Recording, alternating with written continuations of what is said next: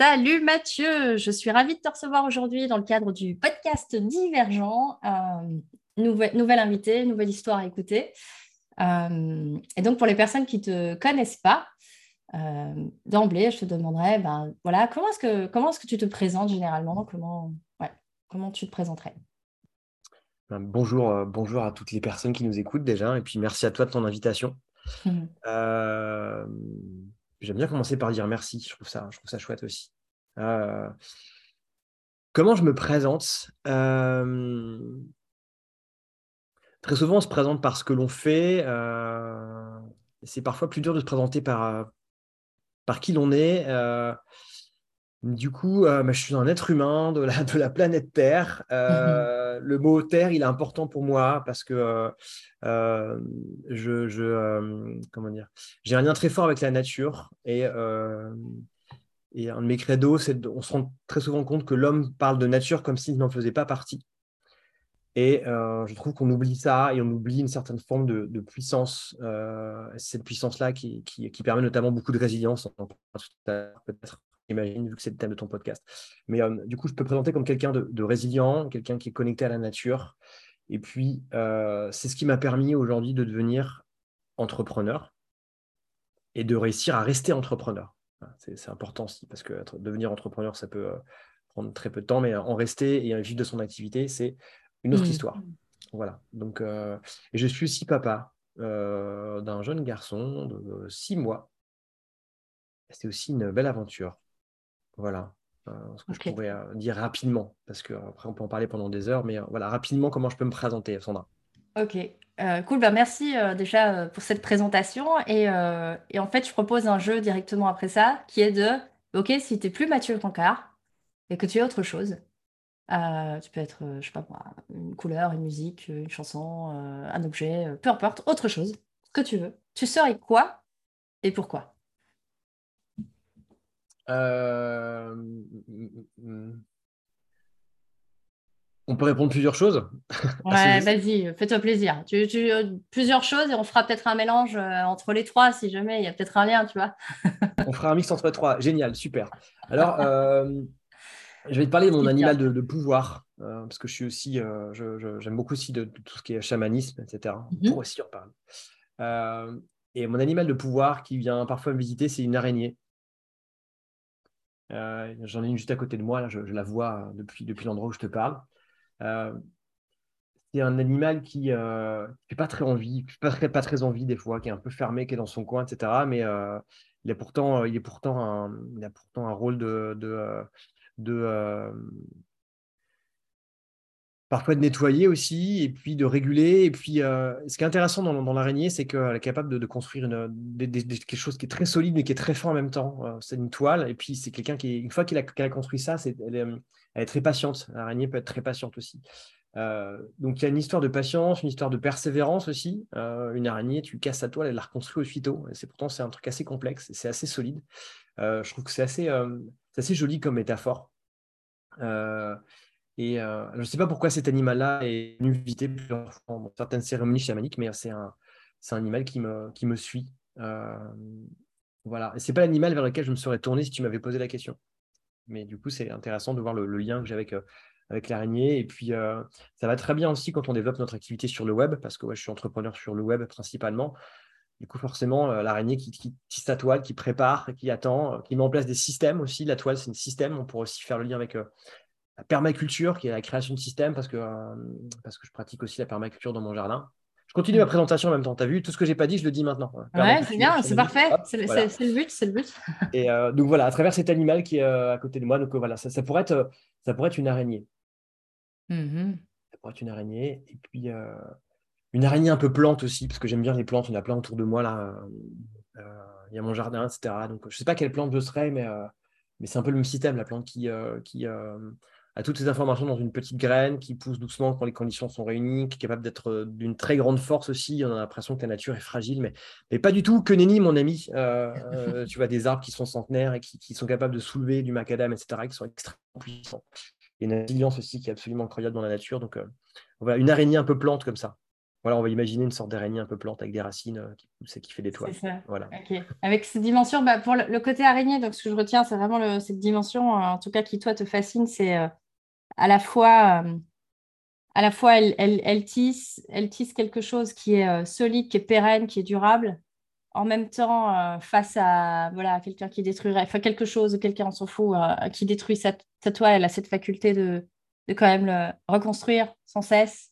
euh, et, et d'avoir la patience de d'attendre que voilà elle, elle, elle a, elle a fait son taf elle, a mis en place le système Mhm. après elle fait confiance quelque part à, au fait qu'à un moment donné il y aura quelque chose quelqu'un euh, qui va qui va venir dans son système qui va entrer dans son système et qui va pouvoir euh, il y, a- il y a- il y a cette notion là la patience aussi ouais c'est ça la, enfin, je vois la, la, la foi. Et avec la plante ça, ça, me fait penser au au mycélium, tu sais, le, ce Ouais. notion de réseau, c'est tissé, donc c'est peut-être plus aérien, la, la- la toile, évidemment, euh, à l'extérieur, on va dire, mais il y a un peu ce réseau aussi que tu peux avoir dans, dans, le, dans le sol, quoi, finalement. Toi qui es très Ça, euh, la culture, je pense qu'à mon avis, ça, ça doit te parler, mais c'est cette notion de mycélium entre les, entre les arbres, euh, enfin, tu vois, le, le lien qui est un champignon comme ça, euh, et qui tisse sa toile entre les différents éléments. Donc, Oui, c'est aussi un système à part entière. C'est ça. Et, et tu parles de, de- d'entre l'aérien et le terrien, c'est quelque chose que, que j'aime beaucoup cu- cultiver aussi. Dans mes routines matinales, parfois, m'arrive de me de, de, euh, imaginer un torus autour de moi. En fait, je fais vraiment un lien entre le, le, le- le ciel et la terre, parce que je pense qu'en en tant qu'être humain, on est aussi des, ces sortes d'antennes-là. Euh, Mhm. pouvoir euh, connecter ces deux dimensions, des dimensions très, euh, très terrestres, très matérielles, finalement, des dimensions très, euh, très, aéri- très aériennes, presque spirituelles. Et euh, on oppose parfois les deux à tort, selon moi. euh, et euh, quand, on est, quand on a vraiment conscience de ces deux, de ces deux parties de nous, là, on est vraiment, c'est vraiment intéressant. On commence vraiment à développer des choses. Et quand on est entrepreneur, pour moi, c'est essentiel parce que euh, moi, les entrepreneurs que j'accompagne sont très connectés à la nature, à la spiritualité et, et parfois oppose justement euh, oppose ça à la matière. C'est dommage parce que c'est vraiment les deux qui te permettent, qui te permettent d'avancer. Donc on peut être très spirituel, très connecté et accepter aussi euh, bah, de- de- de- de- d'augmenter son chiffre d'affaires, d'être en croissance, etc. Les, les deux sont, les deux sont, sont euh, comment dire, pour moi interconnectés et compatibles. Ouais, en même ça. temps, ça permet vraiment d'avancer de, de manière, Mm. d'une manière qui nous correspond en fait. Mm, mm, mm. Ok, cool. Euh, donc ouais, et puis tu as mentionné déjà plusieurs fois cette notion de ton rapport à la Terre, et donc je serais curieuse, bah, le propos du podcast, c'est justement d'écouter des histoires uniques et singulières. Euh, donc j'ai envie de t'inviter à, à, nous raconter ton histoire à toi de, de terrien, euh, et euh, de dire, bah, tu la commences où tu veux, tu en dis ce que tu veux, tu la termines où tu veux aussi, et on a le temps. Ok, ok. Alors le Big Bang, euh, C'était quand le Big Bang de Mathieu? Alors, voilà. Euh, mon Big Bang, c'était quand Euh, Par où commencer? C'est une, une, une question très intéressante, ça. Par où commencer? Euh, Beaucoup de personnes se la posent cette question-là. Par où commencer? Moi, euh, on va commencer par quelques petits bouts de mon enfance, euh, parce que euh, c'est une période de la vie qui est, très, riche, je trouve. Beaucoup de réponses existent déjà durant l'enfance. Et puis là, en plus, je suis, je suis jeune papa, comme je te disais, donc c'est intéressant pour moi de me reconnecter à cette partie-là de la vie. Ça m'y reconnecte très profondément en ce moment. Euh, Eh bien, euh, j'étais assez, j'étais passionné en fait quand j'étais quand j'étais euh, quand j'étais gamin. Et moi, qui, ne l'est pas quand on est enfant, mais euh, j'aime bien cette période-là parce que j'étais déjà, j'étais déjà pas mal connecté à, la nature aussi. Je participais aux, aux tâches du jardin. euh, et puis, euh, et puis un côté très très créatif aussi, par les dessins, de par la musique, que, qui me, qui me nourrit encore beaucoup aujourd'hui. Qui me donne aussi la force de, de, de, de continuer certaines choses. Et quand j'accompagne des, des entrepreneurs, j'aime beaucoup aussi les reconnecter à cette période-là de leur vie qui est extrêmément riche parce que quand on se pose la question de comment je crée ma boîte, euh, comment je peux me connecter à qui je suis, comment mieux me connaître, etc., il y a énormément de réponses dans, dans notre, dans notre passé et dans l'enfance notamment. Hmm. Euh, donc se reconnecter à cette partie-là de sa vie, c'est souvent très très émouvant. Et, euh, et donc euh, ce qui me, ce qui me, ce qui me m'apporte beaucoup d'émotions, ce qui me fait aussi du bien parfois, c'est de me dire voilà quel, si j'étais, si je me, me voyais, euh, je pouvais me rencontrer entre mon moi d'aujourd'hui, mon moi de, je sais pas, quand j'avais 6 ans, par exemple, qu'est-ce qu'on pourrait se raconter, quoi. Mmh tu fais ça avec différentes périodes de ta vie et ça peut être très, très émouvant aussi. Et c'est un exercice que, une petite activité, un petit exercice que je peux, peux t'inviter à faire, enfin, que j'ai invité les, auditeurs à faire, c'est de vous imaginer, en fait, pourquoi pas en méditation, en état de conscience un peu, euh, un peu modifié, d'essayer de, de, créer ce dialogue-là avec euh, qui vous étiez il y a quelques années. C'est euh, très puissant. il est possible que vous tiriez une petite larmichette aussi également, mais voilà, qu'est-ce que, de quelle manière on peut dialoguer avec, avec qui on était quand on était gamin, avec quelle manière ce, ce, ce gamin-là pourrait communiquer avec nous. voilà, et ça peut être intéressant. Et de s'envoyer de l'amour comme ça à différentes parties de notre, différents moments de notre vie, c'est assez intéressant. ça permet aussi d'apporter du pardon, d'apporter du courage aussi. Et puis, euh, l'enfant qui peut te taper sur l'épaule en disant bah, N'oublie pas qui j'étais. Ça, c'est très puissant. Et puis, euh, et puis dans certaines périodes de ta vie euh, où tu galères, tu peux aussi te, dialoguer avec cette personne-là à ce moment-là, dire écoute, te, te, prendre dans les bras et dire ça va aller, ça va aller mon coco, regardez où j'en suis aujourd'hui, tout va bien se passer. Quoi. Donc, voilà pourquoi je parle de l'enfance. Je digresse, hein, tu vois, mais. non, mais, mais c'est, je pense que c'est important aussi, tu vois, de, pouvoir amener le propos aussi du podcast. C'est justement une histoire qui va permettre aux personnes de, d'avoir des, des clés, des pistes, en tout cas quelque chose qui puisse l'inspirer. Et je pense que tout le monde, à un moment donné, peut se retrouver ben, dans ce que tu viens de partager, mmh. de euh, qu'est-ce que je dirais à, la moi d'il y a quelques années. Mmh. Ou, moi, je même la, version euh, du futur, où c'est, OK, je suis au dernier jour de ma vie, qu'est-ce que je me dirais à moi aujourd'hui? Ouais, ouais, ouais, ça pique un peu des fois, ça. mais, mais, dans les deux sens, parce que bah, moi, quand je vais voir, il y, a, une période de ma vie où quand j'allais voir euh, mon enfant, euh, enfin ma, petite Sandra, euh, ah, elle me disait mais bordel, qu'est-ce que tu fous quoi? Mm. C'est pas du tout ce qu'on avait convenu. on n'avait pas, prévu ça, hein. c'est pas pour ça que. Oui, c'est ça. On n'avait pas dit ça. Nous, on avait dit qu'on on vivait notre meilleure vie quoi. Là, qu'est-ce que tu fous Mais c'est un peu le message de la vie qu'on oublie aussi, c'est-à-dire que le, le le, message de la vie, c'est vite tes rêves. On est clairement designé pour ça, on est conçu pour ça. On nous a mis, euh, on, pas qui, je ne sais pas qui est on, hein, mais voilà, on nous a mis sur Terre pour ça. Euh, et puis, euh, et puis, bah, il y a un peu des forces contraires aussi, qui sont celles du conditionnement. Parfois, on peut appeler ça l'éducation. Tu peux appeler ça ce que tu veux, les pressions familiales, etc. les conventions, tout ça, tout ça. Mhm. qui te, qui te, qui te disent pas bouger, quoi pas bouger, sois gentil, etc. et euh, euh, sois gentil, fais plaisir, enfin tout, ce qu'on connaît, quoi, qui peuvent nous empêcher de nous, de nous réaliser. Moi, mon, par rapport à mon histoire, on pourra revenir après, mon credo, c'est vraiment, euh, moi, ce qui me fait le plus plaisir au monde, c'est de faire vivre aux personnes le fait qu'elles ont plus de pouvoir qu'elles ne le pensent, qu'elles ne le croient pour qu'elles puissent, elles aussi, à leur tour, tu vois, rayonner cette, cette puissance-là, ces potentiels-là, ces pouvoirs-là. Donc, instinctivement, moi, de quelle manière je le, mets en place? Bah, C'est en accompagnant les, entrepreneurs, notamment les entrepreneurs qui sont des experts de l'accompagnement, des coachs, des thérapeutes, à aussi eux-mêmes contribuer au monde en aidant aussi d'autres personnes à évoluer. Tu vois, il y a cet effet de, mmh. résonance, de toile d'araignée, euh, de, résonance en fait qui fait que, qui fait que du coup, c'est quelque chose qui est vraiment euh, le plus important au monde pour moi, c'est ça. Et c'est mon histoire est singulière par rapport à ça parce que euh, donc, juste, après mon, mon enfance, euh, si tu veux, euh, moi, j'ai pas été vraiment, euh, ou j'ai pas vraiment donné mon accord à ça, parce que je vous avais aussi ma, responsabilité, de pas aller chercher mon pouvoir par moi-même. Tu vois, c'est-à-dire que j'étais un peu premier de la classe, tu vois, donc tu, en mode mouton premier. c'est Seth Godin qui en parle dans un de ses livres, dans le livre Tribu, qui, il y a un, paragraphe là-dessus, il dit que en fait, on nous, on nous forge à devenir des, un petit peu des moutons. C'est-à-dire que le système éducatif est fait pour que tu, tu as des bonnes notes parce que tu te comportes comme euh, un maître ou un adulte euh, de, de, te dit de te dit de le faire. Dans le monde de l'entreprise aussi, après c'est pareil, dans le salarié aussi, c'est ça. Sans dire que le salariat c'est bien ou c'est mal, mais on te conditionne pour ça aussi. Mmh. Euh, et si tu veux, moi j'étais très bon là-dedans. J'étais mouton premier. Donc c'était intéressant, j'ai acquis des compétences, etc. Mais du coup, quand j'ai commencé à voler de mes propres ailes, à faire mes propres choix, c'était extrêmement compliqué parce que j'avais pas de ligne directrice à suivre en fait. Et, euh, parce que tu n'avais pas l'habitude, tu veux dire. parce que tu n'avais pas été façonné à cette manière-là de, de prendre toi les décisions par toi-même, c'est ça? C'est un petit peu ça. C'est un petit peu ça. Et euh, du coup, bah, dès que j'étais un petit peu, dès que j'ai été étudiant, en fait, ça a été, euh, ça a été très freestyle, très extrêmement freestyle. Donc après, c'est, j'ai découvert pas mal de choses. j'ai fait pas mal d'expériences qui ont été certaines très belles, d'autres plus douloureuses.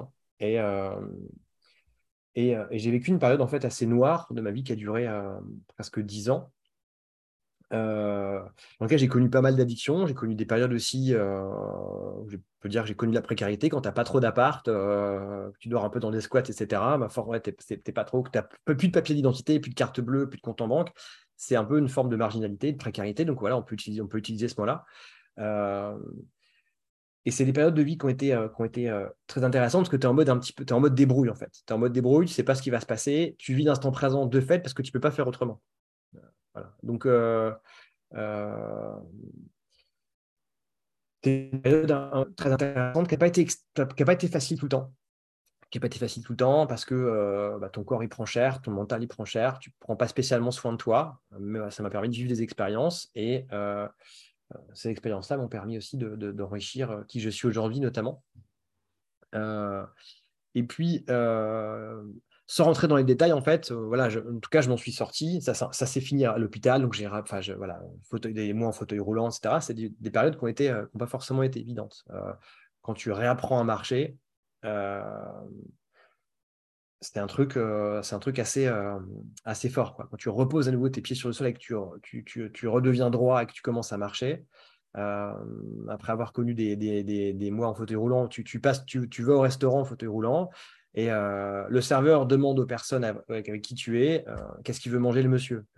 Il est en fauteuil roulant, donc il ne sait pas parler. Ouais, c'est ça. Il y, a, comme une sorte de confusion euh, enfin, entre la, on va dire la, mobilité physique, on va dire, et automatiquement une sorte d'amalgame avec la, ta capacité à toi, ouais, ça, à pouvoir toi-même exprimer tes envies, tes besoins et tout ça. Hmm. Donc, c'est des périodes qui, sont, euh, qui, sont, qui, sont, qui peuvent être difficiles, euh, mais mm. tu en apprends beaucoup aussi sur ta propre humanité, sur, ta, sur tes forces, sur ta résilience, sur, euh, sur, et puis, et puis comment dire, sur la, violence aussi de, de, de, ce qu'on peut vivre et la manière dont on, dont on y réagit. C'est vrai que quand j'étais, bah, quand tu n'étais pas en sécurité, en fait, quand tu vis un peu au jour le jour, quand tu vis, tu vas un petit peu de squat en squat, quand tu, tu écumes euh, euh, les free parties, euh, quand tu écumes ce milieu-là aussi, il y a beaucoup d'addictions, beaucoup de, violence, etc.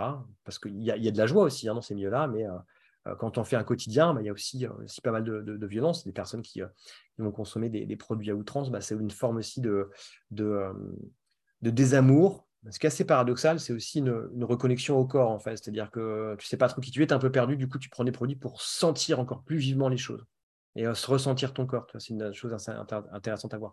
J'ai découvert par la suite après, parce que j'ai beaucoup analysé ce qui s'était passé durant cette période. Mais euh, euh, une autre révélation aussi qui m'a fait beaucoup de bien, c'est qu'en fait, euh, une addiction un excès, c'est un amour extrême pour quelque chose d'inutile, en fait. Donc, c'est de l'amour. Ça m'a fait beaucoup de bien de, prendre conscience de ça. Parce que euh, on peut voir l'aspect très très sombre de ça, et puis ça peut être très très sombre aussi, mais finalement, euh, c'est un moyen détourné en fait de s'apporter euh, de s'apporter de l'amour. C'est extrêmement complexe, hein, mais c'est un moyen détourné en fait d'essayer de, s'apporter. C'est une, une, solution, c'est une alternative finalement qu'on trouve à, à s'apporter ce, qu'on, ce qui nous manque, entre guillemets, mais on trouve une autre stratégie pour, la, pour, pour l'avoir, ça pour la combler. C'est juste que, bon, elle n'est pas forcément euh, fonctionnel par rapport à, voilà, tu parlais du corps, ok, de, la mm. notion de prendre soin de soi, bon, bah, tu te l'apportes d'une manière pour retentir ton corps, mais en même temps, tu causes des dégâts à ton corps en parallèle. Mais, mm. mais toi, il y a quand même cette, euh, ce besoin-là qui est comblé de, du corps, quelque part. C'est ça. Et puis, je pense que ça m'a aussi euh, connecté à une forme de spiritualité, en tout cas de voir qu'il y avait d'autres réalités possibles. Mm parce que c'est ça aussi, il y a beaucoup une recherche de spiritualité, une recherche de sens, une recherche de transcendance aussi dans la consommation d'un produit. Euh, J'en fais pas du tout l'apologie aujourd'hui parce que ça s'est pas bien fini pour moi, mais du coup l'idée c'est de, de, de, tu vois, de transmuter en fait tout ce qui s'est passé là. Ensuite, ta thématique c'est la résilience, l'idée c'est vraiment de transmuter ces périodes-là. Et de transmuter, c'est aussi, comme je le disais tout à l'heure, d'être en mesure de m'apporter de l'amour dans ces périodes-là de ma vie qui étaient, qui étaient difficiles aussi. C'est faire la euh, paix quelque part et de comprendre bah, qu'au final, euh, c'était juste une stratégie parmi tant d'autres. Tu vois ce, ce que tu disais, c'est une alternative parmi tant d'autres. Bah, c'est celle-là qui s'est présentée à ce moment-là. Euh, c'est j'entends ce que tu veux dire. C'est pas l'idée de, dire ah, c'est trop. Enfin, il y, a des avantages et des inconvénients en fait, toujours. C'est ça, c'est ça. Un peu dans les deux. ouais. Mm. Et puis, et puis j'ai pu vivre de manière très intense aussi cet adage-là, moi, que j'aime beaucoup, c'est euh, l'adage qui dit la vie te fait revivre la leçon jusqu'à complète intégration. Mmh ça, c'est très, intéressant parce que du coup, sautant de galère en galère, une agression par-ci, une garde à vue par-là, euh, ben, moment, tu, tu, peux vite. c'est ce qui, ce qui m'arrive aussi, d'avoir une posture de victime. Ah, il m'arrive que des crasses. et puis le, jour où, le jour tu réussis à dépasser ça, c'est le jour où tu prends la pleine responsabilité en fait. Sinon, bah, ça va ça va au crash. Ça peut aller très loin. Du coup, bah, c'est terminé euh, en hôpital, fauteuil roulant. Vois. Euh, c'est pas passé loin, tu vois. Et du coup, euh, du coup la très très belle leçon qui est, qui est très puissante, c'est voilà, la, vie te représenterait à nouveau la leçon jusqu'à complète intégration. Mais si tu comprends pas une fois, elle va te, tu vois, elle va te la présenter de manière un petit peu plus virulente la deuxième fois. Hmm. C'est comme si elle augmentait un peu le degré d'intensité. elle augmente le volume, quoi. C'est un peu ça, ouais. Tu vois, as petite sonnerie du réveil, tu vois, qui fait bip bip tout doucement comme ça. Puis après, bip bip bip bip bip, puis après bip bip, bip bip bip, tu vois. Donc c'est un peu ça, quoi. Et donc, euh, et c'est très très vrai. En tout cas, moi, c'est quelque chose qui, euh, qui, euh, qui a beaucoup changé dans mon état d'esprit. C'est quand j'ai ça en tête, si, ok, ça permet de réajuster le tir rapidement. Ok, ça, ça arrive une fois, deux fois. Trois. Oula, qu'est-ce qui va se passer après? Donc, j'ai peut-être besoin de réagir tout de suite, maintenant, immédiatement. Et c'est ce qui m'a permis aussi de faire des, progrès euh, de, créer mon entreprise, d'y réagir, d'investir sur moi, d'oser euh, et de réajuster le tir en fait rapidement aussi. tu, vas dire que c'est une sorte de, croyance ressource à laquelle bah, tu vas te rattacher quand tu vois qu'il y a comme, que tu détectes qu'il y a comme des, des, on appelle ça des schémas répétitifs, des patterns, enfin des choses qui se répètent un peu. Tu tiens, j'ai comme une impression de déjà vu de ça, de déjà avoir vécu ça sous une autre forme, hein, dans d'autres époques ou d'autres voilà, d'autres moments de ma vie. Et si ça revient, c'est qu'il y a une leçon qui n'est pas intégrée. Et donc, du coup, tu prends le temps de te poser pour, consciemment, je veux dire, pour te dire, OK, quelle est la leçon en fait que je n'ai pas saisie C'est ça. C'est ça. Fait Tout à fait. Et ça, c'est une posture de responsabilité, en fait. Hmm. Parce que euh, euh, de, quelle, en quel, de, euh, de quelle mesure des symptômes physiques récurrents, des, des fatigues récurrentes, des crasses récurrentes, etc., peuvent être peuvent être source de, signification, peuvent être source de compréhension, peuvent être des leçons, peuvent être des. Euh, donc, euh, et c'est intéressant d'aller chercher euh, des causes, les causes de ça, les vraies causes, les réelles causes, pour après, après réajuster rapidement. Donc, c'est des, diagnostics qui peuvent, être, qui peuvent être assez puissants. Ok, donc on est, on, est, on va dire que tu as une enfance euh, qui est plus, euh, bah, tu disais mouton, euh, mouton premier, donc en mode bah, tu suis bien les règles du jeu, les, les, voilà, ce qu'on t'a. Mais du coup, as, comme c'est l'extérieur qui te. Là, il n'y a pas de tes responsabilités, là, c'est l'extérieur qui prend la responsabilité de te dire quoi faire et les choix, et donc toi, tu te mmh. laisses porter. Ouais. Puis il y a le moment où tu arrives à, bah, tu passes l'adolescence ou enfin l'âge adulte, on va dire ça comme ça, jeune, jeune adulte, où tu vas expérimenter plein de choses et tu vas découvrir le fait de ah ben je vais prendre mes propres responsabilités et, euh, et, faire mes propres choix etc mais tout est nouveau parce qu'on t'a jamais appris et que et que du coup bah tu fais des choix quelque part par défaut peut-être parce que parce que ça se présente et tu te dis ouais pourquoi pas. Là arrive un moment charnière où tu te retrouves bah, dans un dans une impasse ou en tout cas qui a, voilà tu te retrouves en chaise en chaise roulante et que et que ça te voilà, que ça te remet face à tes responsabilités. Euh, et comment tu en arrives de la chaise roulante à l'entrepreneur qui, euh, qui accompagne? Comment comment s'est passée cette prise de conscience-là de OK, c'est maintenant, c'est ça qui, qui, qui, est, qui est là pour moi? Euh, Comment ça s'est passé? Je n'ai pas, pas encore compris tout de suite le truc. C'est-à-dire qu'il a fallu encore quelques explications. Il a fallu encore que le mec comprend vite, mais il faut lui expliquer longtemps. Ah oui, j'aime bien celle-là. je la dis souvent aussi. je comprends vite, mais il faut expliquer longtemps. Donc, euh, euh, j'avais pris le credo de dire ok, euh, ok, j'ai vécu des, galères, donc je vais aider aussi moi les personnes à, à sortir aussi de leurs galères. Donc, en fait, bien avant, dans, dans, dans, dans ces périodes-là, il y a deux éléments qui guident, c'est la créativité. C'est-à-dire j'ai toujours, j'ai toujours fait de la musique.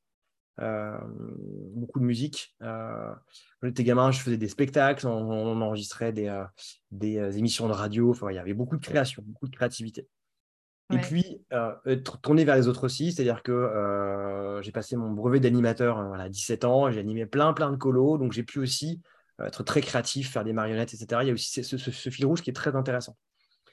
Et donc, naturellement, je me suis tourné vers les métiers de, de, l'animation et de, de l'éducation spécialisée, de, métiers éducatifs quand je suis, quand je suis sorti de, de cette période-là. J'ai commencé à me retaper. Donc, je suis allé passer mon premier entretien d'embauche je crois que c'était pour euh, accompagner des collégiens, pour être euh, guider des collégiens en tant que en tant qu'assistant d'éducation en fait euh, dans, dans un collège. Donc je suis allé passer l'entretien, j'étais en béquille, je sortais à peine de mon fauteuil, j'ai eu l'entretien, j'ai commencé à travailler tout de suite. Mmh. Donc voilà, directement, je, me suis remis sur sur le, marché du travail, on va dire. Je me suis rapidement relevé tout ça. Voilà, après, j'ai donc j'ai rapidement refait de la musique aussi. J'ai refait, pas mal de musique aussi. Et donc, j'ai bossé dans les métiers d'éducation spécialisée, tourné vers les autres. Euh, j'ai passé un diplôme euh, d'animateur professionnel. Et puis, j'ai pu travailler dans différentes associations, dans des quartiers avec des, euh, près de jeunes adultes. Mmh. J'ai travaillé, ensuite, expérience très intéressante, j'ai travaillé pour une association nationale de lutte contre le sida. Mmh donc, si tu veux, c'était un peu une manière encore chercher euh, inconsciemment, tu as le côté un petit peu sombre, tu vois, parce que du coup, euh, quand on parle de, VIH, on parle de contamination euh, par voie sexuelle, on parle de contamination aussi par bah, tout ce qui est consommation de produits, tu vois. Donc j'ai de nouveau fait face à ce public-là, mais sauf que j'étais un peu d'autre côté de la barrière, c'est-à-dire que au lieu d'être donc c'était peut-être aussi une manière aussi de me prendre en charge à travers le temps, tu vois, de, mmh. m'apporter aussi de l'attention à travers le temps. Puis du coup, bah, vu que je connaissais parfaitement ce milieu-là, bah, j'ai pu accompagner des, personnes personne intéressante. C'était une, association de santé communautaire. Donc, l'idée, c'est de pouvoir euh, un peu la, la, santé par les pairs, l'éducation par les pairs. C'est-à-dire qu'on prend des personnes qui ont vécu euh, une problématique très spécifique, qui ont vécu telle, mmh. situation pour accompagner des personnes qui aujourd'hui vivent telle situation. Voilà. Ça leur permet d'être. Euh, enfin, tu fais du coup, tu fais office de tuteur de résilience. Tu leur montres aussi que c'est possible, non? Ça, leur donne un peu l'espoir de que peut-être que, bah, vu que toi, tu étais dans ce cas-là, euh, plus tard et que eux ils te voient là euh, entre guillemets dans leur idéal de leur point dans la dans la comment je veux dire dans leur euh, situation actuelle ils voient à travers toi la situation désirée. Et donc ils disent que c'est peut-être possible pour eux que si toi tu l'as fait qu'il y a quand même peut-être un chemin ouais. que tu peux guider ces personnes c'est ça. Et on fait si tu veux et c'est là que j'ai appris aussi c'est là que c'était déjà les prémices en fait. Dans cette association c'est les prémices du, de ce que j'ai pu faire après en, en en coaching notamment, c'est donc euh, c'est en parler de euh, réduction des risques. Réduire les risques, c'est prendre la personne où elle en est et euh, partir de, ce qu'elle possède déjà en termes de levier pour l'aider à avancer par, rapport à, par rapport à ses connaissances, par rapport à, sa vie. Et si tu veux, on apprenait les personnes qui étaient en détresse, en grande, grande détresse, à faire le moins pire dans le pire, on va dire. Tu vois Donc, on distribuait notamment du matériel de, du matériel de consommation à moindre risque. Donc, c'était par exemple des seringues propres. Mmh. Donc, on accompagnait des personnes peut-être à s'injecter, mais à le faire d'une manière qui réduise les risques. C'est ça. C'est les petits pas, en fait. C'est ça, des petits pas, des tout petits pas. Donc, si, si au lieu de prendre deux seringues, euh, deux fois la même seringue, tu en prends deux différentes, c'est déjà un petit pas. Si tu désinfectes ton bras avant, de, etc., etc., c'est des petits pas. Donc, on était vraiment, on était vraiment là-dedans. Et mmh. euh, là, tu es dans le non-jugement, si tu veux, parce que euh, des trucs qui sont un petit peu hardcore. Euh, en plus, on, nous, on faisait, du, on faisait plus du domicile. On, allait, on faisait de l'aller vers. C'est-à-dire qu'on allait dans la rue, on allait dans les domiciles, on allait dans les squats, on allait dans les foyers. Tu vois? Donc, j'ai senti des odeurs de. de capable de sentir des odeurs de 25 pieds différents dans la même journée, tu vois? je mets un peu d'humour, mais c'est voilà, j'ai pu aller vraiment accompagner des personnes dans des, vraiment en situation de grande détresse où personne d'autre personne d'autre n'allait quoi. Donc on avait un camion et on faisait en plus on faisait aussi du dépistage, dépistage du VIH et des hépatites. Donc on était en mesure parfois d'annoncer des sérologies, c'est des tests rapides, donc on était en mesure parfois en quelques minutes d'annoncer des personnes des sérologies ou peut-être la, contamination à une maladie qui n'était pas spécialement sympathique. Quoi. Donc euh, il y a vraiment tout ça. Voilà, je t'annonce un truc. Donc euh, du coup, ça m'a vraiment appris euh, bah, posture d'égal à égal. Là, tu n'as pas de posture haute. Tu vois, quand tu annonces à quelqu'un qu'il atteint d'une hépatite euh, ou qu'il atteint du VIH, bien sûr, hein, c'est des tests qui doivent être confirmés derrière, tu vois. Mais il y a un taux de, de, de, probabilité déjà. qui est assez élevé quand même. Euh, ça, c'était une période, une expérience très marquante. Et puis, notamment, travailler des personnes aussi sur, des, sur le côté presque identité de la personne. Il y a des personnes qui, étaient concernées par notre association, c'était aussi des personnes qui étaient en, recherche de genre, donc des personnes qui étaient transgenres, par exemple, des personnes avec des sexualités multiples. et là, tu as toute la complexité d'identité aussi qui, est vraiment assez intéressante parce que Mmh. parce que du coup, euh, et puis cette notion d'identité, bah, elle revient aussi beaucoup maintenant dans mes accompagnements. Mais par exemple, une personne qui, qui se construit en étant atteinte d'une maladie, comme l'hépatite C par exemple, et qui en guérit, une personne qui peut être d'être suivie d'un espace, une personne qui peut connaître un état dépressif très profond juste après, parce qu'elle s'est construite dans cette histoire de résilience, dans cette histoire de lutte, je veux vaincre une maladie, à partir du jour où je la guéris, bah, je ne suis plus dans cette communauté de malades d'hépatite. Peut-être que je me suis fait des amis en, adhérant à des associations, faisant partie de communautés, etc. Et du jour au lendemain, je suis guéri. Et du coup, je, n'ai plus d'objectif, je n'ai plus de but. Hmm. C'est assez intéressant parce que du coup, c'est. Euh, et euh, même pour les personnes qui sont euh, qui sont euh, qui peuvent être euh, on peut dire le mot toxicomane ou dépendante en tout cas elles sont dans cette identité là parce que je suis mmh. quelqu'un de dépendant donc on peut s'occuper de moi donc c'est tout à fait normal que l'assistante sociale me donne des bons pour aller euh, chez les, au resto du cœur c'est tout à fait normal que etc et, et, là il y a une notion d'identité de responsabilité enfin des, des, thématiques qu'on retrouve si tu veux dans le, dans, le coaching. Carrément ouais. Mmh. du coup j'ai vécu de, de l'intérieur quoi. Et et donc en étant en étant euh, dans cette, euh, dans cette, période-là, en fait, j'étais vraiment dans une recherche de sens. Une recherche de sens. Euh, j'ai fait, une, j'ai fait plusieurs rencontres, dont une rencontre extrêmement importante, une des plus belles de toute ma vie, qui est celle de ma compagne actuelle, qui m'a, qui elle était, qui m'a reconnecté en fait à la nature aussi, parce qu'elle faisait des, elle était, elle faisait des études en, en phytothérapie. Euh, et euh, c'était quelque chose qui m'intéressait, mais euh, j'étais très préoccupé mentalement par mon travail qui prenait énormément d'énergie. Hein. C'est-à-dire, ce style de boulot, tu as des difficultés à laisser tes valises au boulot. Quoi.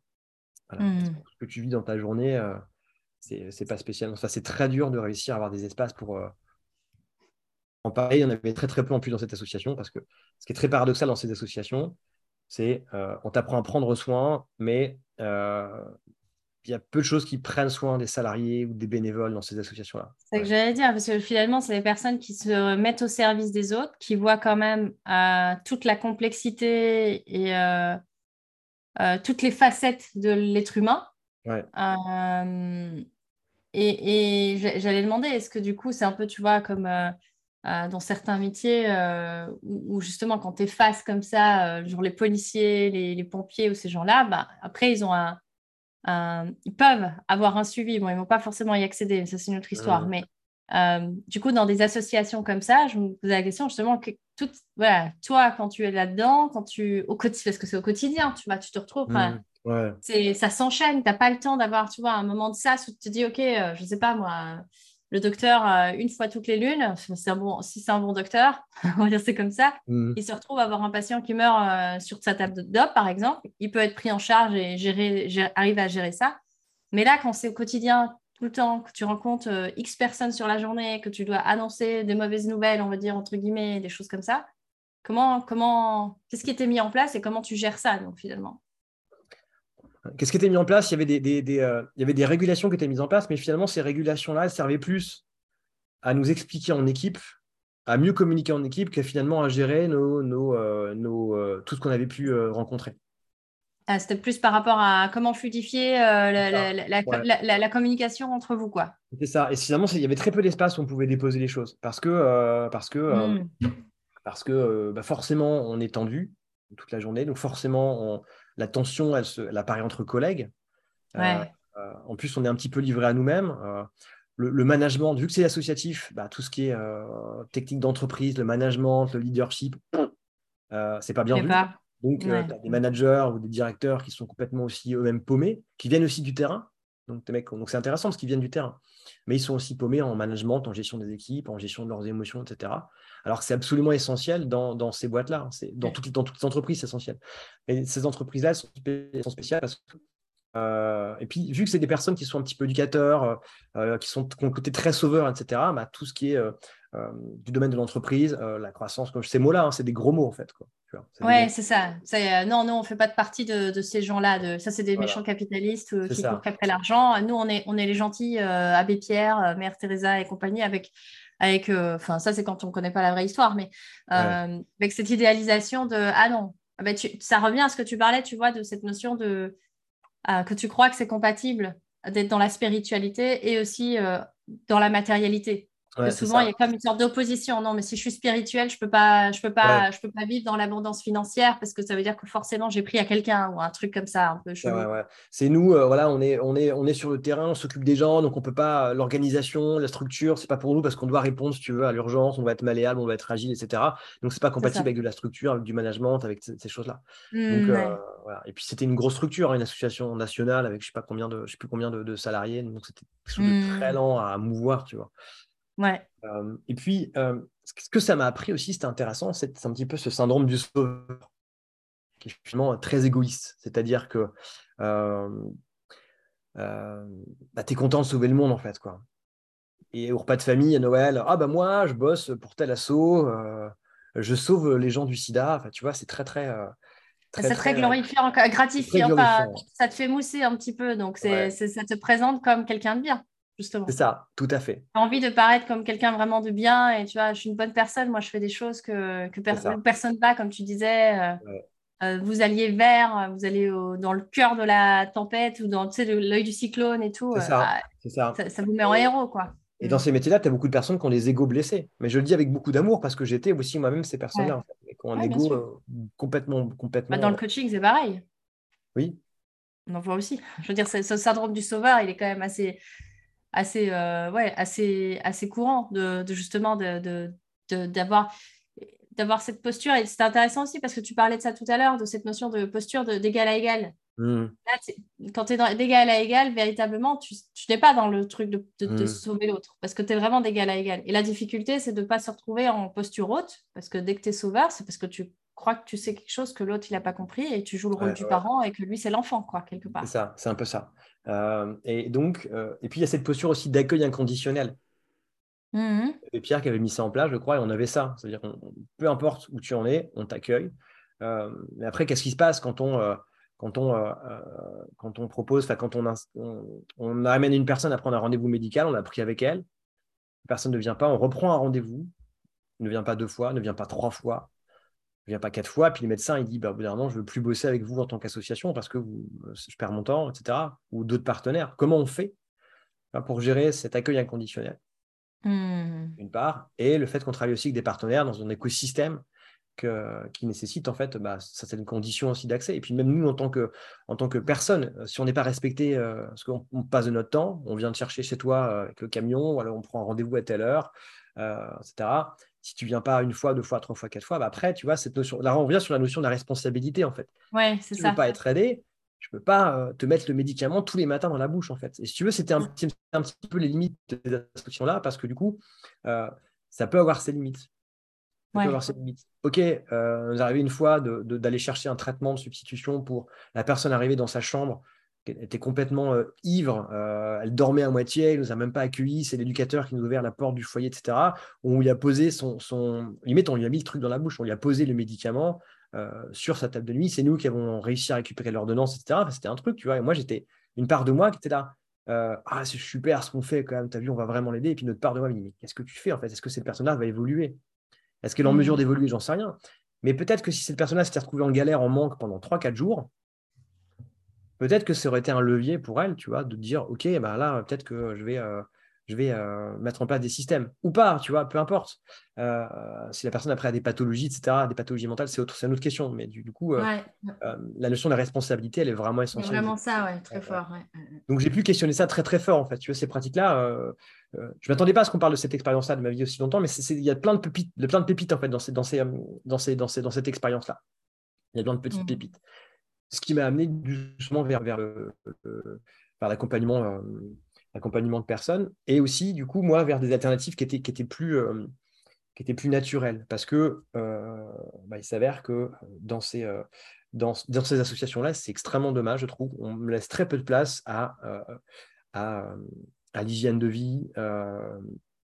et notamment, dans on parle de VIH et d'hépatite C notamment, tu vois, mais on ne parle jamais de système immunitaire, avant que la personne soit malade, par exemple. Et ce qui est vrai, c'est qu'on parle de plein de systèmes de protection, la réduction des risques, les dépistages, les protections comme des préservatifs, etc. L'information, ça c'est des moyens de prévention, mais on ne parle jamais de bah, comment tu Comment, tu fais pour être en bonne santé avant quoi? Comment tu peux de manière préventive être en bonne santé de manière générale? Parce que si tu es face à un virus, quel qu'il soit, hein, euh, l'histoire c'est après quand, quand, on a face à un virus euh, qui est soi-disant pathogène, est-ce que euh, quand les barbares attaquent le village, c'est parce que les barbares sont forts ou c'est parce que le village est faible? Tu vois? Et, et, je te parle de ça, c'est pour faire une transition.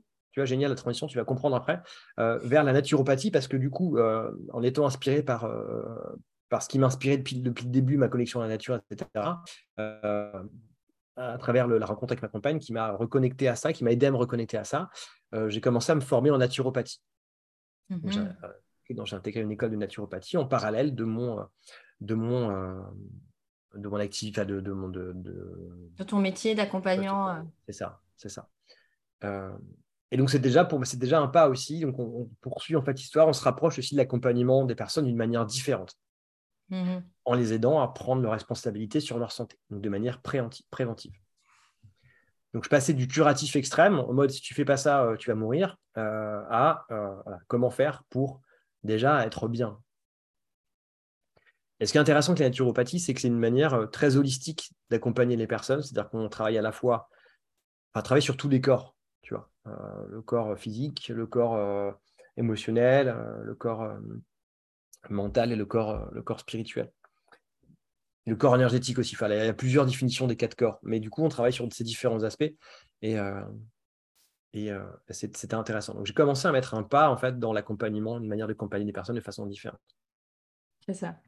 À travers la, naturopathie et donc en plus qui te reconnecte à, à, cette nature qui, enfin, c'est en lien, j'imagine, avec, tu parlais que dans l'enfance, tu étais déjà à faire des tâches dans le jardin et tout ça. Donc, il y avait mmh. déjà cette, cette envie d'être en lien avec la terre.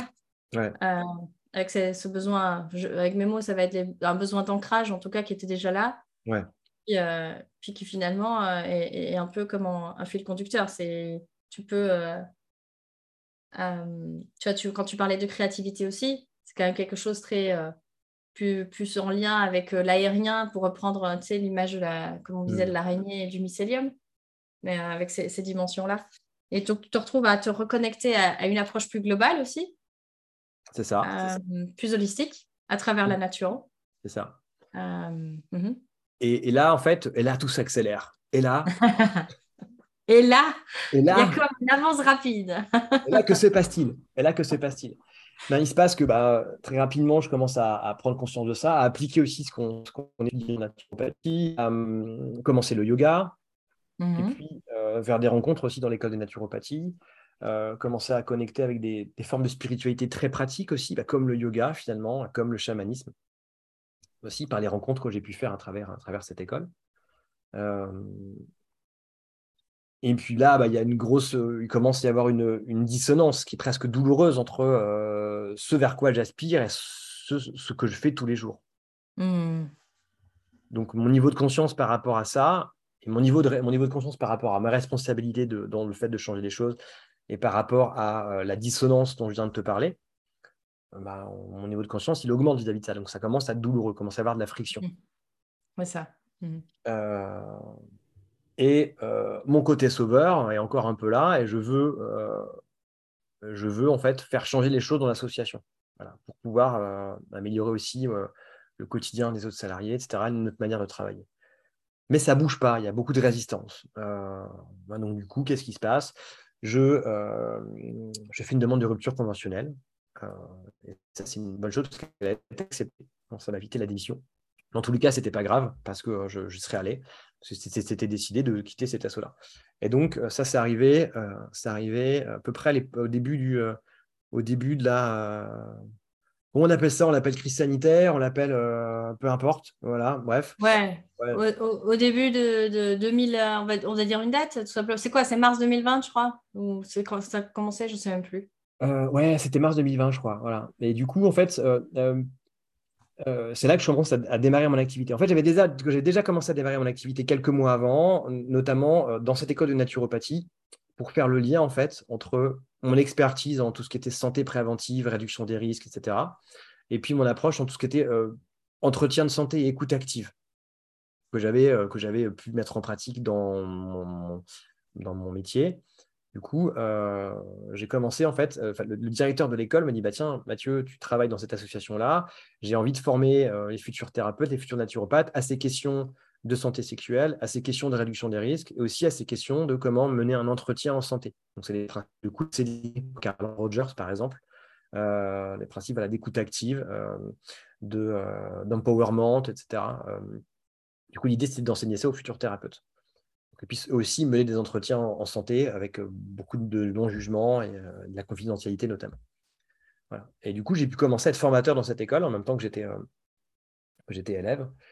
Et, euh, et ça m'a ça m'a aidé. En fait, tu veux, j'ai osé. C'était une des premières belles choses que j'ai osé. C'est-à-dire que le directeur m'appelle en me disant Est-ce que tu connais quelqu'un qui pourrait euh, former euh, les élèves à ça? Moi, il y a une petite part de moi qui fait bah, C'est toi cette personne, c'est toi cette personne. Moi, je ne lui dis pas tout de suite je dis, Écoute, je vais réfléchir, je vais contacter dans mon réseau. Puis l'idée fait son chemin. Et je dis Écoute, j'ose. J'ose lui proposer ça. Et autour de moi, on me fait Mais t'es fou, t'es élève dans l'école, tu peux pas être prof. Et puis, bah, t'as jamais fait ça. Moi, j'ai jamais fait, mais je sens que je dois le faire. Je sens que je peux le faire.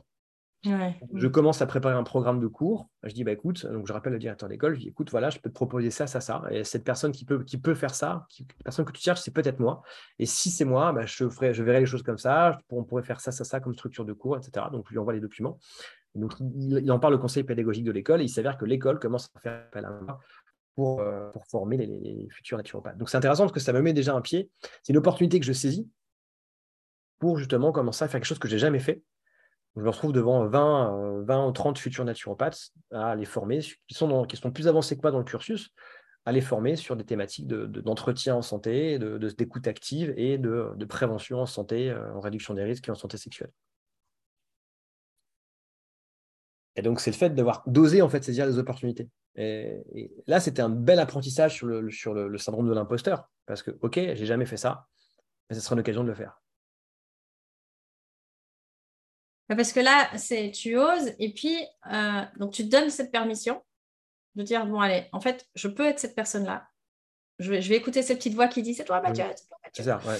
Euh, et puis après, direct, tu as, as, aussi ce réflexe, c'est pas juste j'ose te dire ouais, en fait, je pense que c'est moi et ah, ben, qu'est-ce que tu proposes? Ben, je sais pas trop, mais je sens que c'est moi. Non, c'est que tu prends le temps de, de vraiment. Euh, parce qu'on pourrait s'arrêter là, en fait. Mm. Et, parfois, c'est comme ça que ça, ça, peut retomber et dire ah ben oui, moi j'osais, mais je me suis pris un vent. Oui, mais toi, là, pourquoi ça, ça, ça fait sens? C'est parce que non seulement tu as osé, tu as eu le courage, et agir avec cœur, c'est le courage, hein, c'est la racine. C'est OK, et, tu t'es... et donc comme tu as agi avec le cœur, c'est plus OK, quel est... quels sont les besoins qu'ils ont? Quels sont... Parce que tu as fait un programme. Donc à partir du moment où tu fais un programme, c'est parce que tu t'es déjà posé la question de quel était le bénéfice pour l'autre, que ce soit toi. Que finalement, tu étais déjà dans cette dynamique de OK, comment est-ce que je peux apporter de la. Je sens que c'est moi. OK, je ne l'ai jamais fait, certes, mais si je savais comment faire, comment je ferais par rapport à là où ils en sont? Donc, c'est cette intelligence-là, je veux dire, de, du cœur, du coup, d'avoir mhm. pu à la fois sonder toi de toi à toi, mais aussi de toi par rapport à l'autre, finalement. Qui fait que euh, bah, tu as pu expérimenter, oui, tu n'étais pas. Euh, enfin, toi, le syndrome de l'imposteur, c'est un peu mhm. comme ça que tu l'as dégommé. C'est que, euh, bah écoute, oui, je l'ai peut-être jamais fait, mais si je devais le faire, bah, ça ressemblerait à ça. Tu vois? Mais tu avais déjà cette, ce truc de. Cette permission a été donnée, quoi de dire, bah, OK, si, si, tout était possible, ben, je le ferais comme ci, comme ça, comme ça. Et puis, euh, à voir avec, euh, avec l'autre. Je trouve ça intéressant parce que tu proposes et puis après, c'est eux qui disposent finalement. Et, et en, t'écoutant en miroir, je me rends compte que c'est une stratégie de réussite qui est assez payante hein, euh, de saisir l'opportunité, d'y aller, de proposer quelque chose, même si je ne l'ai jamais fait. C'est ce un peu ce qu'on étudie aussi en, en marketing parfois, hein, tu crées une offre euh, avant et tu, la crées avant de la, et tu la vends avant de l'avoir construite de A à Z si tu veux. Et, ça, un groupe pilote, euh, c'est pareil, ouais. Mmh. Et, une deuxième réussite que j'ai pu avoir, c'est que en fait, euh, bah, j'étais formateur, je me suis dit je vais commencer à, faire des formations, notamment en présentiel. On m'a du coup après arrivé euh, ces histoires de, confinement, etc. et du coup, bah, plus possibilité de faire des, formations présentielles. Donc j'ai commencé à me développer en ligne. Mmh mmh. Et euh, j'ai fait, fait, fait, jouer mon réseau aussi. J'ai commencé à échanger avec différentes personnes de mon réseau. J'avais une connexion avec une entreprise nationale, euh, une assurance en fait, et du coup qui, qui euh, cherchait à former des, des, personnes au sein de leur entreprise. donc j'ai proposé différentes thématiques moi qui me, qui me faisaient plaisir. Donc il y avait notamment la gestion de conflits, la, la, ce qui était communication non violente. Alors, j'avais jamais, je ne suis pas formé à la communication non violente, je n'ai pas fait le cursus en soi. Mhm. J'ai lu pas mal de bouquins, je l'ai pratiqué. Donc, je n'ai pas, si tu veux, je n'ai pas proposé une formation communication non violente en l'appelant comme ça, mais comment euh, une journée de formation, faire de l'initiation à tout ce qui est communication plus authentique ou plus bienveillante, sachant que j'avais été aussi baigné là-dedans dans mon précédent, euh, mon précédent boulot. Et donc là, j'ai pu, j'ai pu signer un contrat euh, de, de, plusieurs milliers d'euros avec une entreprise. J'étais au, début de mon, j'étais au début de mon lancement avec une entreprise nationale en, pour former des personnes de leur entreprise sur une thématique sur laquelle euh, j'ai simplement euh, lu des livres, mais ça m'a tellement parlé, c'était tellement euh, ancré en moi, ça a tellement révolutionné des choses que je dis, je suis en mesure de l'enseigner en fait. Ouais. Et puis tu l'avais, enfin, t'as pas juste lu des livres, comme tu dis, ça, ça a fait partie de ton quotidien, ouais, de ton ça, expérience de vie en fait. Donc c'est c'est plus puissant, enfin, c'est intégré en fait, pas, pas par de la théorie et des concepts. C'est pas, t'es pas là en mode perroquet, je vais te former en te récitant je machinalement ce que j'ai appris, machin et tout. Non, c'est que là, en fait, c'était déjà intégré, en fait. Donc, tu, tu, avais envie de transmettre les clés que toi, tu avais déjà intégrées à, travers ton expérience de vie, plus que euh, après les livres, oui, pour avoir les concepts théoriques et parler le même langage que tout le monde, on va dire. C'est ça. J'ai vécu le truc parce que du coup, que, euh, ces, expériences-là m'ont permis aussi de, euh, notamment les, les, les, méthodes en communication non violente, m'ont permis aussi à mieux mieux me rapprocher de mes besoins ça m'a aidé mmh. aussi grandement à, donc à, à, mieux communiquer avec euh, les, mes collègues quand j'étais encore salarié, tu vois, et apporter, à m'apporter aussi de la non-violence à moi, apporter de la bienveillance envers moi-même, une sorte d'auto-empathie en fait. Donc du coup, j'ai pu, j'ai pu euh, me reconnecter à mes besoins. Ça m'a aidé grandement à, à, mieux communiquer, comme je disais, à mieux me comprendre aussi et à quitter, à quitter mon travail. Donc de fait, euh, vu que ça avait vraiment changé ma vie, je l'avais vécu de l'intérieur, je me suis dit, je peux, euh, je suis en mesure de l'enseigner. Euh, et on pourrait me dire, oui, tu es un imposteur, tu n'as pas fait la formation, tu pas machin. Euh, c'est intéressant parce que du coup, la légitimité, là, tu c'est toi qui la donnes. Hein. Ça, ça. revient avec cette histoire de syndrome de l'imposteur. Bah, En fait, il ne s'applique pas parce que bah, finalement, de toi à toi, tu reconnais que tu es passé par là, que tu l'as intégré à un niveau qui n'est pas juste mental et théorique, finalement. Ouais, ouais, ouais. Et, et et puis cette, entreprise-là nouvelle avec moi tous les ans, donc et, euh, c'est euh, donc du coup ça montre que ce que je propose. Euh, c'est ça. Si l'entreprise re-signe chaque année, c'est qu'elle est contente et satisfaite de ce que tu proposes. Il y a mm. des résultats, il y a des résultats. Mm. Et en plus, ils ont un système de, de un système de comment dire de, de satisfaction, question de satisfaction auprès des, des, des, des, des participants. Des participants et voilà, bon, les résultats sont, sont sont, sont là. Donc euh, voilà, c'est des, des, des, des, euh, euh, éléments qui montrent qu'on peut, on peut aussi créer, créer cette chance-là et, créer, aller chercher sa légitimité. C'est ça. Ouais.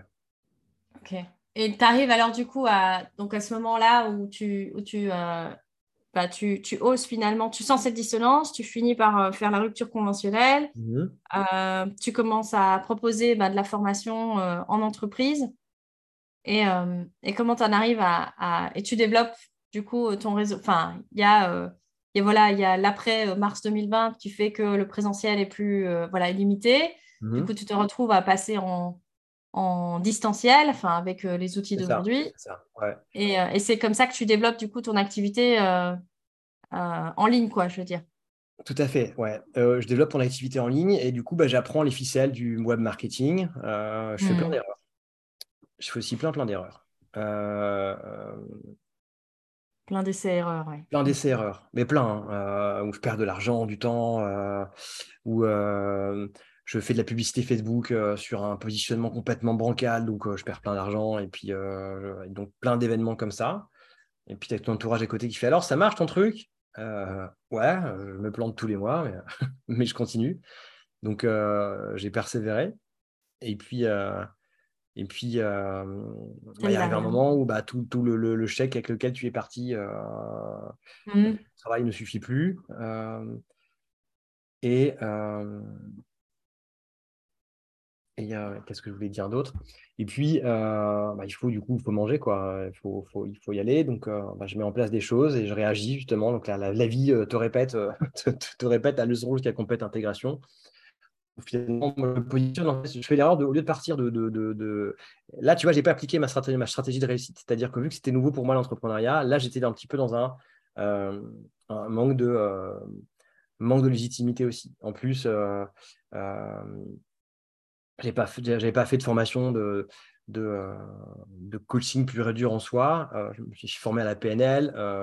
la naturopathie m'a amené plein d'éléments parce qu'on apprend aussi à accompagner les personnes. Mmh J'applique ce développement personnel dans ma vie tous les jours, quand je fais du yoga, quand je, fais de la méditation, quand je change d'hygiène de vie, quand je, je, comprends la puissance des effets cumulés, euh, euh, quand je pratique le chamanisme, quand je suis accompagné par des mentors, euh, des sages, etc., quand je lis des bouquins de sagesse ancestrale, quand, je, pratique tout ça, en fait. Ça m'apporte aussi beaucoup d'éléments, mais du coup, dans ce milieu-là, où c'est très concurrentiel, c'est un peu yang aussi, hein, tu vois forcément, cette force yang, parfois, te, euh, il y a des concurrences, il y a du marketing, tu vois, c'est assez, ça peut être assez, euh, assez yang. C'est guerrier, quoi. C'est assez, guerrier. Et du coup, mm. bah, euh, moi, je, voilà, je, je, du mal à me positionner là-dedans.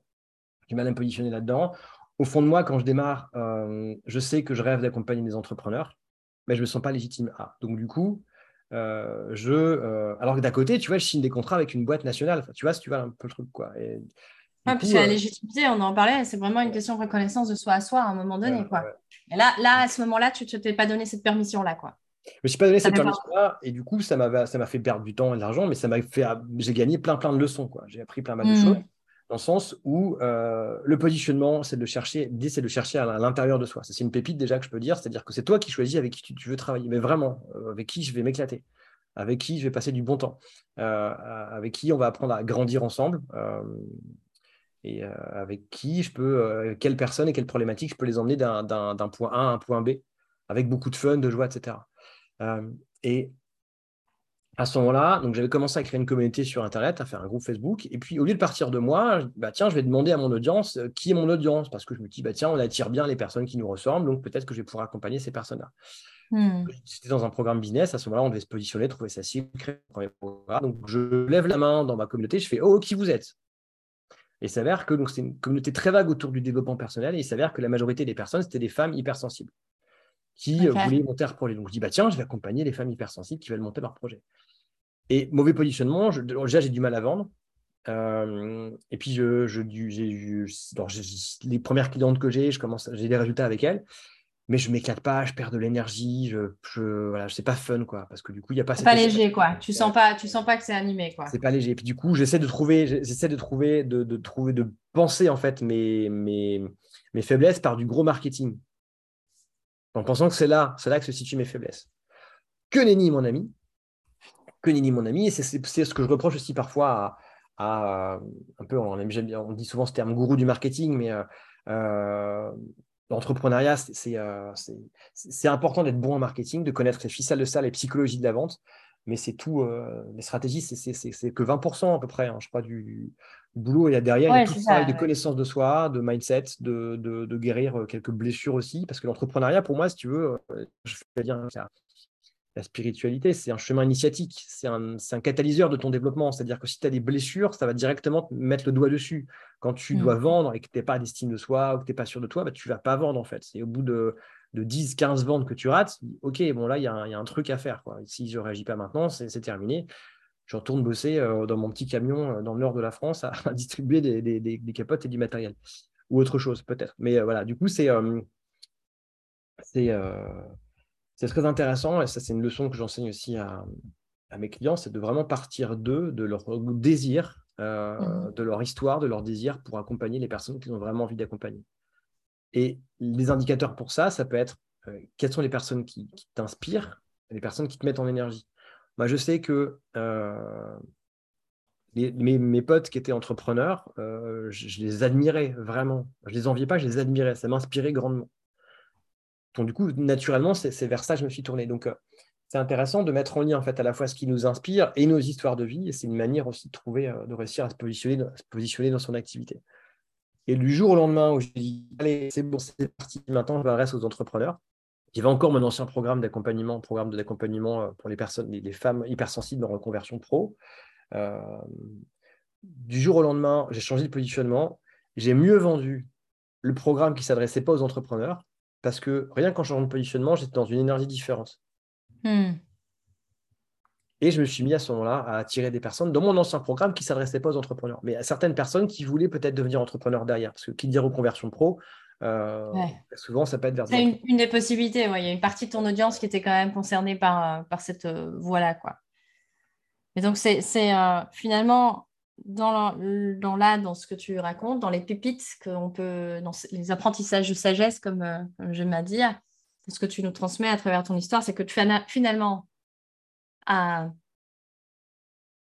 mettre de la lumière, mettre en lumière ou mettre en conscience quelles sont les, personnes ou les situations qui nous inspirent sont des indices quelque part qui sont un peu comme des cailloux du petit pousset qui nous dans nos histoires de vie qui sont là en, filigrane et qui disent bah en fait l'entrepreneur enfin comme tu dis en fait euh, moi je j'étais euh, tu disais pas envieux mais que tu étais euh, au contraire que tu étais admiratif des entrepreneurs parce qu'il y avait quand même déjà une sorte d'appel quelque part à l'entrepreneuriat et donc, on en revient à cette notion, bah, sauf que jusque-là, tu ne te, tu te permettais pas ça.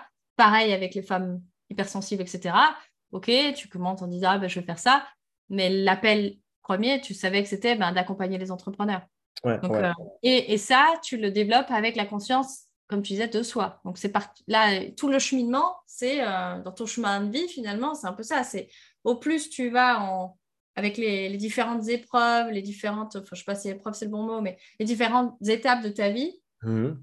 finalement, à chaque fois, tu gagnais un petit millimètre de plus sur la conscience et la connaissance de, de qui tu étais, de ce qui t'animait vraiment, etc. Et c'est ce qui te permet d'être aujourd'hui dans cette posture de, euh, bah, de pouvoir euh, être le guide de ces d'autres personnes qui, sont dans, qui ont été cette, ce Mathieu, enfin, dans, le même, dans la même histoire que ce Mathieu que tu as été dans le passé. C'est ça. enfin, en tout cas, moi, j'ai l'impression que c'est ça qui t'anime aujourd'hui. Ce que tu fais, finalement, est comme une sorte de. Tu vois, de. de d'issue euh, inéluctable de tout ce qui s'était déjà tramé avant, tu vois ce que je veux dire? Comme une sorte de, synthèse, je veux dire presque une synthèse. Je sais pas si ça te parle. oui, tout à fait. Bah, merci, merci pour le résumé. Euh, mais, euh, et, du coup, en fait, je suis encore dans cette, dans cette recherche-là d'assumer encore plus euh, qui je suis, de mettre encore plus qui je suis dans ce que je fais, euh, mm. notamment en allant chercher des principes de la permaculture euh, appliqués, à, l'accompagnement d'entrepreneurs. Parce que finalement, ce sont des, sont des lois universelles qu'on peut retrouver aussi dans, dans les pratiques spirituelles. et puis, c'est un,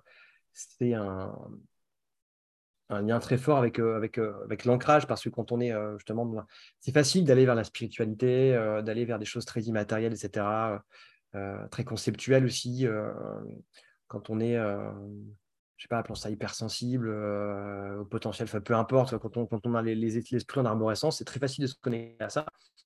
Difficile de se, de se, reconnecter à la Terre. Je trouve que la permaculture, une fois de plus, elle fait le lien entre les deux parce qu'elle théorise en fait des lois universelles, des lois du vivant, et elle permet de, les appliquer de manière très pragmatique. Hmm.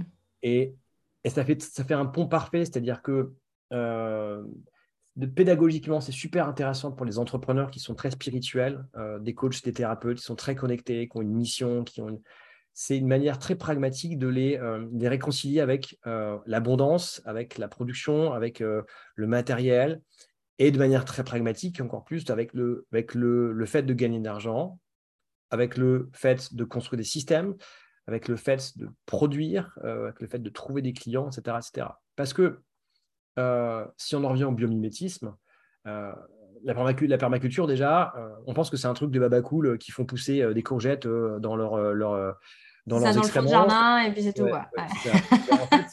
c'est un peu ça, mais pas que. C'est aussi un truc très très pragmatique en fait. Très, euh, et puis il y a une logique de production derrière. La permaculture, tu, sur un petit jardin, tu es capable de, tout petit jardin, de faire des, kilos de légumes parce que tu as, as, fait des symbioses entre différentes espèces, parce que tu as fertilisé, parce que tu as, as, as, créé de la résilience. Ouais, tu as valorisé toutes les, toutes les ressources en présence. Il y a la diversité, tu planifies aussi, tu, tu valorises l'énergie, tu stockes l'énergie, tu vois. Donc, c'est tous ces éléments-là qui font que ça peut être très productif. Donc, en fait, et puis la nature, la nature, elle croît naturellement. C'est une métaphore que j'aime bien, que j'aime bien prendre, mais il n'y a aucun pommier qui va se dire Ah non, cette année, je suis modeste. Allez, cette année, je fais que deux pommes. Ça. Le pommier, tu vois, si les conditions météo elles le permettent, il pousse, il croît, il fait des tas de pommes. Parce que c'est une force de vie, en fait. C'est une force de vie, tu vois. Et la spiritualité, pour moi, c'est se reconnecter aussi à cette force de vie. Hmm. Et cette force de vie, elle vient de l'ancrage, en fait. Elle part de quelque part, elle part de la terre. Tu vois. Euh, l'ancrage, c'est ça, c'est euh, être en mesure de, se connecter à sa joie. Tu vois. Plutôt de la chercher dans des trucs, euh, des trucs très, très Et je trouve que ça boucle, hein. ça boucle avec ce que tu, ce qu'on disait au tout début, tu vois, ce, ce, lien qui est super important pour toi, cette notion de d'air et de terre, enfin de ciel et de terre, j'ai envie de dire, où c'est voilà, c'est le meilleur des deux mondes quelque part réunis et dans ce que tu proposes aujourd'hui, c'est voilà, c'est il y a, y a l'ancrage, la joie qui va être plus la terre, l'humus, ce qui nous ce qui nous nourrit aussi, euh, avec euh, cette force de vie et cette euh, voilà cette la partie plus ciel où on est plus dans la spiritualité, dans le dans qu'est-ce qui est possible. Enfin, tu vois, il y a un peu qu'est-ce qui est possible et comment je matérialise en fait. Il y, a, y, a un peu comme un pont entre les deux. et souvent, effectivement, on a l'impression que qu'on est dans cette euh, séparation de ces deux choses-là, alors que la, la, allez, le liant, quelque part, la toile que toi tu tisses, c'est de pouvoir permettre aux personnes de, de relier ces deux choses-là, quoi. D'être à la fois dans, euh, oui, euh, le plus grand que soit, la contribution, etc., tout en mmh. étant bien aussi dans la matière, en vivant confortablement de son activité, enfin que les deux soient pas séparés, quoi. Finalement, tu, tu parlais de dissonance et de séparation tout à l'heure, mais il y a un peu ce truc-là de comment tu, tu, fusionnes les deux. quoi. C'est ça. Bah, la, la, la, la, nature intégrée plutôt que séparée. Ouais, c'est ça. De, de, de, une des premières lois du vivant, c'est euh, comment dire, c'est ouais, c'est l'intégration en fait. C'est euh, mm. euh, de quelle manière je je je suis en mesure d'unifier, d'unifier. Comment je rassemble, ouais, c'est ça. Comment je rassemble tous les éléments, quoi. Ok. Euh, je, ouais, je, je, vois en tout cas qu'il y a, qu'il y a pas mal de, choses où tu, finalement, dans ta manière de, dans ta stratégie de résilience et même, j'ai envie de dire de divergence parce que souvent les, les deux sont liés, c'est euh, tu vis des expériences, tu les, euh, y a, y a des, tu disais, je parlais de stratégie de réussite littéralement, toi. ta stratégie de réussite à toi, c'est ça, c'est que OK, même si tu n'as pas fait quelque chose, c'est quelque part te donner la permission à ce moment-là de la faire, de dire OK, ben en fait, euh, ouais, je suis capable, c'est bon, les, choses vont se mettre en place et quelque part une sorte de, de foi ou de lâcher prise. Enfin, si on parle de spiritualité, je vais parler plutôt de foi. Euh, et en même temps, très pragmatique. Tu as dit plusieurs fois ce mot-là, le côté pragmatique. Tu vois, quand tu expliquais, ben voilà, après, j'avais fait un programme. Ça, c'est pragmatique. Il y a une part de foi qui dit OK, je vais pouvoir le faire. Et, euh, et une part de pragmatisme en disant voilà ce que je te propose qui est, donc une sorte de spiritualité pragmatique ou ancrée qui permet du coup de faire des chocs à pic et d'être une stratégie de, voilà, de résilience qui, qui, fonctionne. La même chose, finalement, au moment où tu t'autorises à euh, accompagner des entrepreneurs, bah, euh, voilà, qu'est-ce qui, je m'autorise, c'est possible, du coup, et puis en même temps, bah, voilà, il y a un programme, euh, il y, a des, il, y a, y, a, y a besoin de passer par la connaissance de soi, il y a besoin de passer par, enfin, par rapport à ton parcours et ton expérience et qui tu es, tu disais, voilà, de mettre plus de qui tu es dans ce que tu fais, je trouve. voilà. Pour moi, c'est, on voit en tout cas qu'il y a un lien évident euh, euh, là-dedans, quoi, dans ton parcours et ce que tu fais aujourd'hui.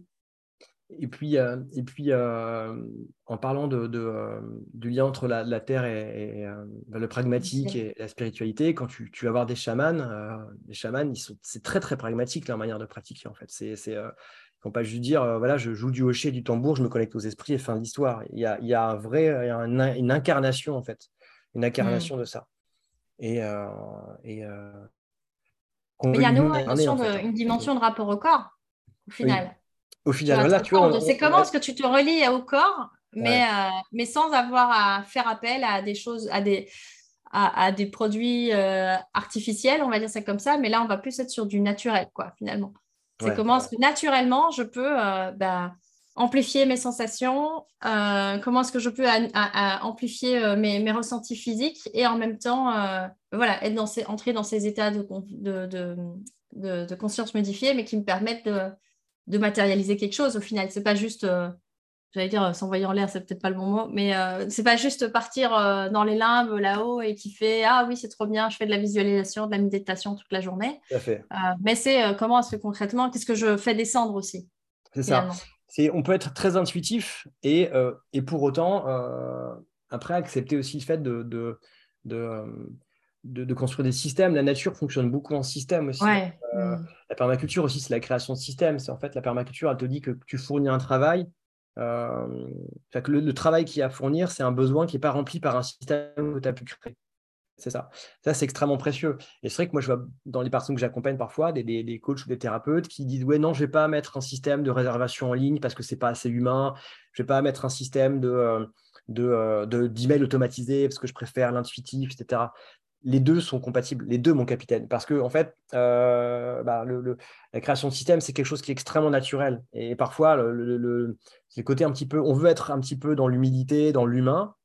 Et en fait, on devient on, se sent bien supérieur en fait, parce que euh, euh, la nature fonctionne comme ça, mais toi, humain, euh, bah, c'est cette entre, entre humain, non, tu veux être humain, donc tu ne crées pas de système. Mais la nature, en fait, et du coup, le développement d'une entreprise, la croissance d'une entreprise se fait aussi par la création de systèmes, et c'est extrêmement important d'avoir ça en conscience aussi. C'est-à-dire que la création de système, c'est quelque chose qui est extrêmement naturel, sinon la nature, elle n'aurait pas cette force et cette résilience aussi. Et c'est tout à fait légitime aussi de, euh, de dire, bah, écoute, enfin, moi, ce que j'aime bien aussi dans la, technologie sur Internet, et on retrouve ce côté araignée aussi, euh, c'est, OK, euh, j'ai construit quelque chose qui bosse pour moi. Et mon entreprise est à mon service et je ne suis pas à son service. Et ce qui se passe aussi des fois au niveau état d'esprit, c'est que thérapeutes ou entrepreneurs qui ne réussissent pas vont combler leur manque de réussite par un travail acharné. Tu vois, ils sont en mode punition, alors qu'en fait, c'est intéressant de te poser de, prendre du recul, tu vois, comme si tu avais un drone, d'avoir une vision, euh, une vision globale, tu designes ton entreprise euh, de manière. Euh, donc tu prends un drone qui s'envole, donc tu prends une dimension verticale sur ton entreprise, tu es en mesure de designer, de voir quel système tu peux mettre en place ou quels endroits de ton système sont défaillants. donc c'est comme dit la permaculture, en fait, hein, tu, tu, tu, tu, pars du global pour après aller vers. Tu parles d'une structure d'ensemble pour après aller vers les détails. Mmh et c'est pour ça que c'est une erreur pour moi de commencer par euh, du marketing ou de commencer par des petites choses. Il est extrêmement important, euh, au-delà d'une vision d'entreprise, de réussir à être en mesure de créer, de, designer, de dessiner ton entreprise et de, de, commencer à, planifier des systèmes que tu vas pouvoir, euh, que tu vas pouvoir créer dans ton, dans ton entreprise. Bah, je trouve ça hyper intéressant, effectivement, les liens bah, sur, par rapport à la permaculture. Et, et, comme tu disais, ce sont des principes, finalement, c'est des principes universels quand tu vois bah, la permaculture, on a tendance à l'associer, bah, voilà, jardin, je vais, je vais faire de planter des courgettes, comme tu disais. Mm. Euh, et je trouve ça hyper intéressant, justement, cette euh, approche que toi, tu as d'amener euh, la permaculture appliquée finalement à l'entrepreneuriat. parce que c'est des principes, donc comme tu dis, c'est comme des règles du jeu. si tu connais les règles du jeu, ben forcément, ça va se passer mieux. Mm. Et la nature étant pas dissocier, comme tu disais, de l'être humain, contrairement à ce que l'être humain, euh, enfin certains êtres humains peuvent euh, euh, imaginer, de dire, bah non, mais moi je fonctionne différemment, voilà, les systèmes, c'est pas pour moi, mais en fait, on est déjà un système en soi, chaque être humain, système digestif, système, enfin, voilà, système immunitaire, on a, on a, des systèmes déjà en nous, et ça fonctionne très bien. Et, et, c'est défaillant quand on commence à, à, voilà, à ne pas prendre en considération qu'il y a un écosystème en cours et qu'on veut forcer les choses ou résister aux choses, etc. Et c'est pareil pour l'entrepreneuriat, c'est pareil pour mmh. la parentalité, puisque tu es papa. c'est pareil, finalement, tout est système. Donc, euh, je trouve ça hyper intéressant, justement, cette approche que tu as de euh, bah, le système nous, veut du bien. Euh, après, quelque part, c'est le système que l'on crée, celui qui est naturel, pas, pas le, faux système créé artificiellement, je veux dire ça comme ça, qui est une stratégie. parce que tu peux dire, bah oui, j'ai un besoin qui se réveille, je peux avoir différentes manières d'y. Tu vois, je mets en place quelque, je vais en mettre en place une stratégie pour euh, nourrir mon besoin. Et il n'est hmm. pas forcément euh, écologique pour moi ou quoi. Euh, et j'aime bien, justement, c'est là qu'on en revient avec cette dimension de connaissance de soi. Donc, voilà, je pense que ça fait bien une heure, à mon avis, qu'on discute. Est-ce que tu as une dernière chose que tu aurais envie, une dernière pépite ou quelque chose que tu n'aurais pas dit et que tu voudrais, avec, avec laquelle tu voudrais une invitation, quelque chose que tu voudrais dire aux auditeurs avant, avant qu'on se quitte pour aujourd'hui? Euh, Une phrase qui me vient, une phrase qui me mhm. vient euh, et qui est tirée de la permaculture et qui pourrait résumer en fait euh, mon parcours, c'est le problème et la solution. C'est assez puissant, c'est assez puissant et, je pense qu'on peut en chacun de nous puiser nos flèches, dans nos ondes pour trouver justement quelque chose de plus lumineux ou justement une solution.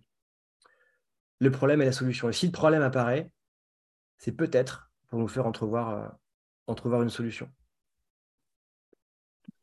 Le problème et la solution, c'est avec ça que tu, que tu nous laisses alors aujourd'hui. Je te dis merci. Je pourrais en, dire, en, dire, en dire mille. Euh, il y en avait une autre qui me vient, mais euh, oui, est-ce que, est -ce que tu vois, le, le, le, le rôle de l'humanité, justement, ce ne serait pas d'être en mesure de, de, de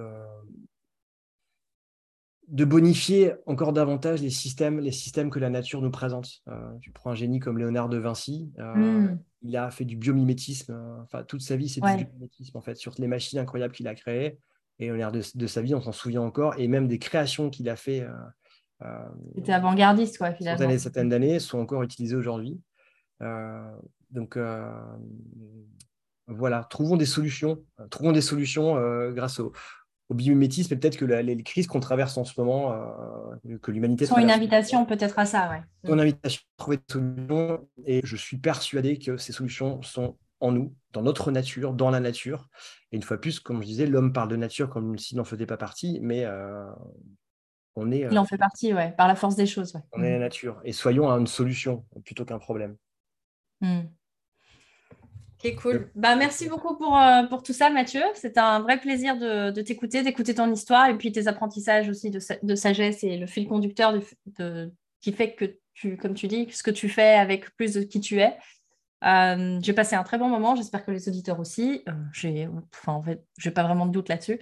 donc, merci pour tout et puis bah, je te dis à bientôt. À bientôt, Sandra. Merci pour aujourd'hui.